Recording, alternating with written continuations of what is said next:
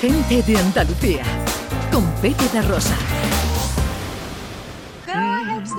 Actualidad del mundo del cine con José Luis Ordóñez. ¿Qué tenemos por ahí, Ana? Mm, Pues Almodóvar vuelve a estar en el candelabro. Bueno, bueno, es que estamos, ¿en qué estamos? En el mes de diciembre y ya sabemos que Almodóvar va a estrenar su próxima película en Cannes 2023, que esto es muy fuerte, porque recordemos que su próxima película dura 30 minutos. Es un cortometraje, Ajá. es un western que ha rodado en, tab- en tabernas, parte del, del metraje está rodado en, en tabernas.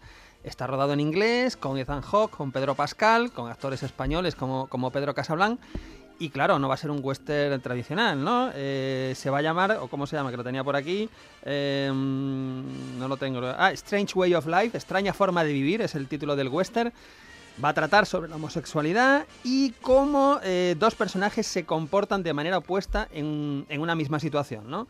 Eh, bueno, yo tengo muchas ganas de ver qué ha hecho Almodóvar con este western, llevándolo a su terreno, llevándolo a su estilo, pero oye, rodado en tabernas. A mí que se roda en tabernas ya me parece una, una delicia. Hombre, qué maravilla. Una maravilla. Claro, claro. ¿Cómo, Eh, se, cómo se llama la película que también trata de, de cowboys gay? Eh, ¿Cómo era la de la de Brokeback Mountain. Mountain? ya, ya. Sí, sí. Va a ser comparaciones, seguramente. Sí, va a haber comparaciones, pero yo creo que va a ser muy diferente. Creo que va a ser diferente porque Almodóvar, eh, bueno, pues eh, si vemos sus películas y su Sí. filmografía, el tratamiento que hace es, mm, diferente a, a lo que vimos en, en Brokeback Mountain, ¿no?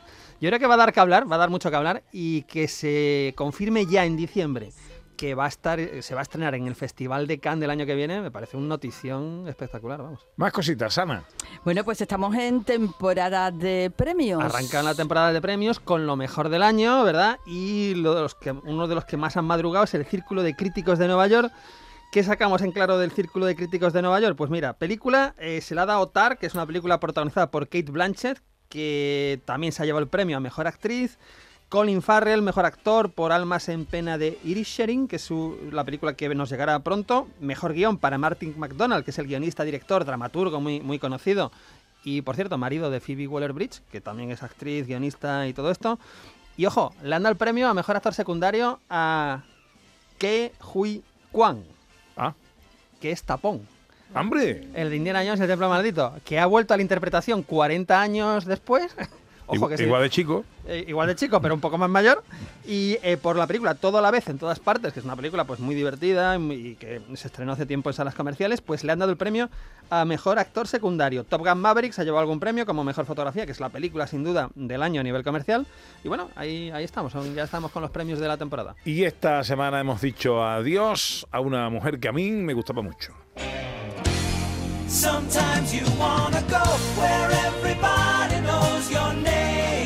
muerto Christy Alley. Pues ha muerto Christy Alley, que ha sido una sorpresa porque es muy joven, con 71 años, ¿verdad? Mm. Y yo supongo que todos la podemos recordar de la última, digamos, la última fase de la serie Cheers, ¿no? Que llegó Ujú. para sustituir a, a Shelley Long, que es la que empezó en, en la serie. Pero yo después también la recuerdo de la trilogía que hizo con John Travolta, porque John Travolta tenía carrera ent- entre Fiebre del Sábado Noche y Pulp Fiction, tuvo algo, tuvo algo de carrera. De lo más comercial que hizo fue la saga Mira quién habla, por así decirlo, que no sé si recordáis que era una pareja que tenía un bebé y podíamos escuchar los pensamientos del bebé. Curiosamente, los pensamientos del bebé en la versión original era Bruce Willis, ¿no? Que después trabajó con Travolta en Pulp Fiction, poco después. Bueno, pues ahí estaba Christy Alley, que, que, bueno, pues, eh, pues eh, una actriz de comedia pues muy buena, muy divertida, además tenía un rostro pues muy, muy expresivo, yo creo que era un rostro Sí. muy, muy expresivo. Y es cierto que en cine después de eso no ha tenido demasiada presencia, pero sí ha llegado a tra- trabajar, por ejemplo, con Woody Allen, con uno de los grandes en, en Desmontando a Harry, creo que fue, o por ejemplo con John Carpenter, uno de los clásicos directores de terror, ¿no? Y, y bueno, yo creo que va, va a pasar a la historia a nivel televisivo, por supuesto, por, por, eh, por Cheers y después por eh, su papel contra Volta y por colaborar o trabajar con el gran Woody Allen. Sí, Ujú. sí. Christy eh, eh, nos ha dejado esta semana. 12 y 25, vamos con los estrenos de cartelera.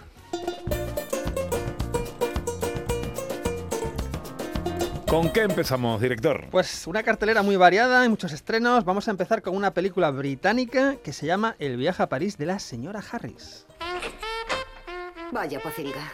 Señora Harris, no sé qué es lo que haría sin usted. La señora Harris es la discreción en persona. Solo sí que ha estado aquí porque me limpia el polvo. Ya lo has visto. Somos mujeres invisibles. Kiss me once, kiss me twice, and kiss me once again. ¿Verdad que es divino? 500 libras. ¿500 libras un vestido? Cuando me lo pongo, nada más importa. A mi Eddie le encantaría verme con un vestido de Dior. La guerra terminó hace mucho tiempo. Pues aquí lo hemos escuchado, ¿no? Eh, tenemos aquí eh, la historia de una señora de la limpieza que enviuda. Estamos, ojo, en los años 50 en Londres. Es una película que nos lleva a esa época. Y esta señora eh, se enamora eh, de un vestido de Dior, ¿no? Y a partir de ahí decide que quiere o que debe hacerse, hacerse con uno. Es una película que se mueve con mucha habilidad, yo creo, entre el drama y la comedia eh, y con un reparto encabezado por Leslie Manville y con unos secundarios pues deliciosos, porque ahí tenemos, por ejemplo, a Lambert Wilson, tenemos a Jason Isaacs o a Isabel Hooper, que es una actriz maravillosa que hemos visto en películas pues de Michael Haneke, por ejemplo. Ganó el premio a Mejor Vestuario en los British Independent Film Awards de 2022.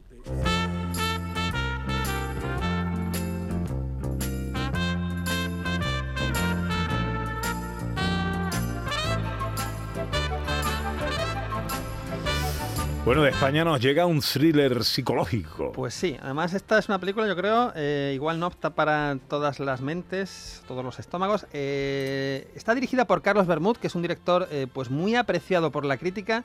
La película se llama Mantícora. Sandra me ha dicho que eres modelador de criaturas. Sí, modelo criaturas eh, con el ordenador. Monstruos, bestias, bichos raros, todas las cosas horribles que te puedas imaginar, pues esas. No modelas personas.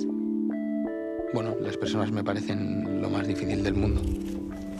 Hay que tener mucho talento. Esa para las musiquita. Ah, es, es inquietante, es de estas películas que, que te dejan, bueno, pues mm, te revuelven un poquito por dentro. Como hemos escuchado, es la historia de este señor eh, que es un exitoso diseñador de videojuegos. Pero la cuestión es que tiene un secreto en su pasado que no sabemos cuál es, que nos revela, pero que intuimos que va a tener importancia en la trama, ¿no? En su vida aparece entonces pues Diana que le va a dar la oportunidad a lo mejor de salir de ese mundo de monstruos, de modelación y tal y poder llegar a ser feliz. Ojo, esta película estuvo en el Festival de Sitges en la sección oficial, fuera de competición, eso sí. Dicen que al público de Sitges lo dejó sin palabras un poco, esto ya son palabras mayores. Eh, en los premios Feroz, nominada a Mejor Actor, Mejor eh, Tráiler y Mejor Cartel. Y en los premios Goya, que les salieron hace poco las nominaciones, ojo, Mejor Dirección, Mejor Guión, Mejor Actor y Mejor Actriz Revelación. Entonces es una de las películas fuertes de la temporada del cine español. Me gusta además que sea thriller psicológico. Una de acción americana. Si queremos no pensar, es decir, lo contrario de lo que acabamos de decir, una película palomitera, eh, pues quizá pues con una trama pues no demasiado extensa, pero, pero con mamporros, persecuciones y tal. Pues nos vamos a ir a una película con marcado sabor andaluz, ahora veremos por qué, que se llama El Protector. Dame la mochila, voy a llamar a la policía. Oiga, ¡Es una señoritas. Eh, chica, ¿cómo te llamas? Billy, ¿De dónde eres? de Atlanta. Estás muy lejos de casa. ¿Tienes hijos? Una hija. De tu edad. La habitación está pagada hasta finales de semana. Cuídate mucho.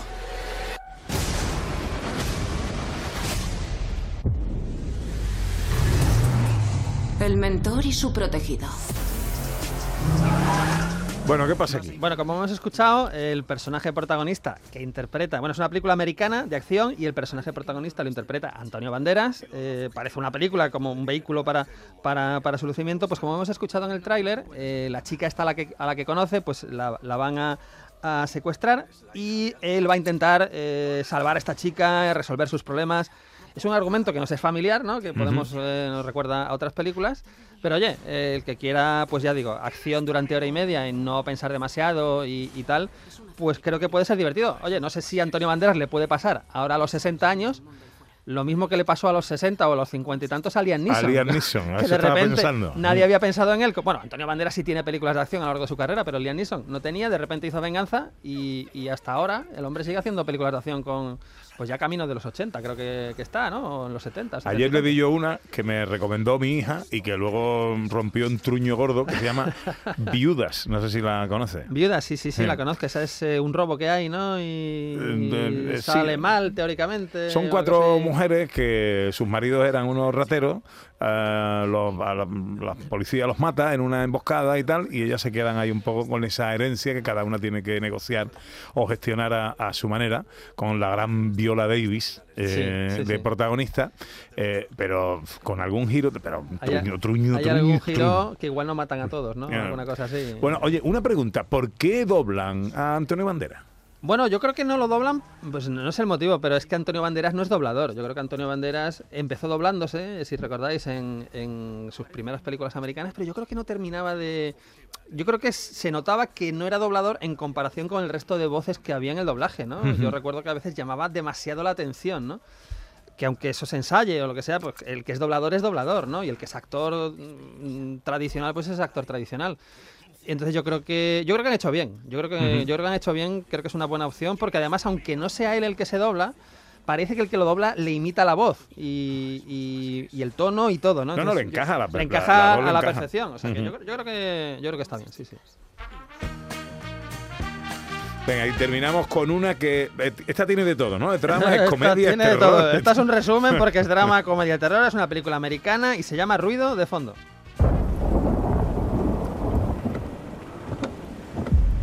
They don't look scared in the Crown Victoria. Yeah, they're laughing. These guys aren't laughing. Where? In the country square. What does it matter what they're Bueno, está- doing in es, es una película potente eh, que se estrenó, estrenó ayer en salas, bueno, pues en salas elegidas, por así decirlo.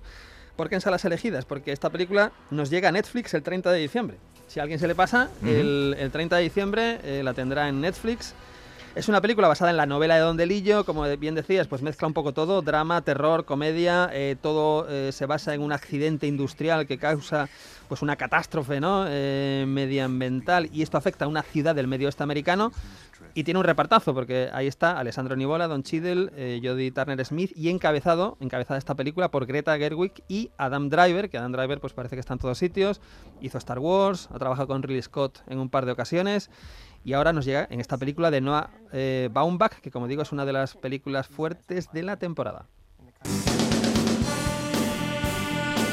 En la tele, ¿qué ponemos? Pues nos ponemos una, una rareza fascinante que yo le he puesto a grabar porque a veces nos han puesto clásicos, ¿verdad? En Canal Sur Televisión a las tres y media. Hoy nos ponen, ojo, un western, de ahí nos salimos, western, año 64, pero es una película alemana, no es una película americana, es una película alemana, se llama La Carabina de Plata. Está dirigida por un alemán que es Harald Reimi. Está basado en una novela de Karl May, que es un escritor especializado, escritor alemán especializado en, en novelas del oeste.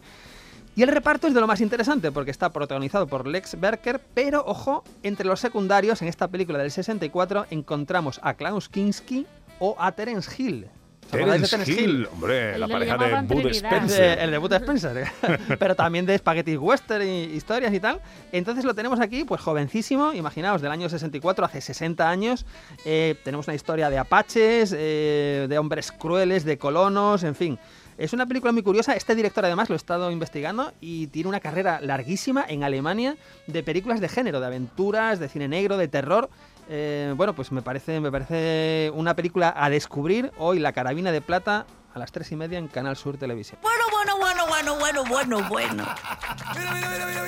Que me lo cuentan y no me lo creo. Y es que lo que no me pase a mí. Y bueno, bueno, bueno, bueno, bueno, bueno, bueno. Gente de Andalucía. Con Pepe de Rosa.